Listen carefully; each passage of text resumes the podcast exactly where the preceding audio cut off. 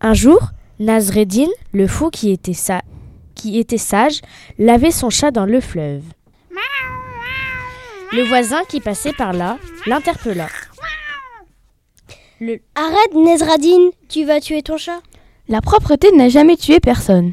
le lendemain matin, le voisin s'étonna de ne pas voir le chat sa- à sa place habituelle, devant la porte. Il, a- il appela alors Nazreddin. Nazreddin, je ne vois pas ton chat. Qu'est-il devenu Le pauvre, il est mort. Tu vois, je t'avais prévenu de ne pas le laver dans le fleuve. Ignorant, ce n'est pas en le lavant qu'il est mort, c'est en l'esorant.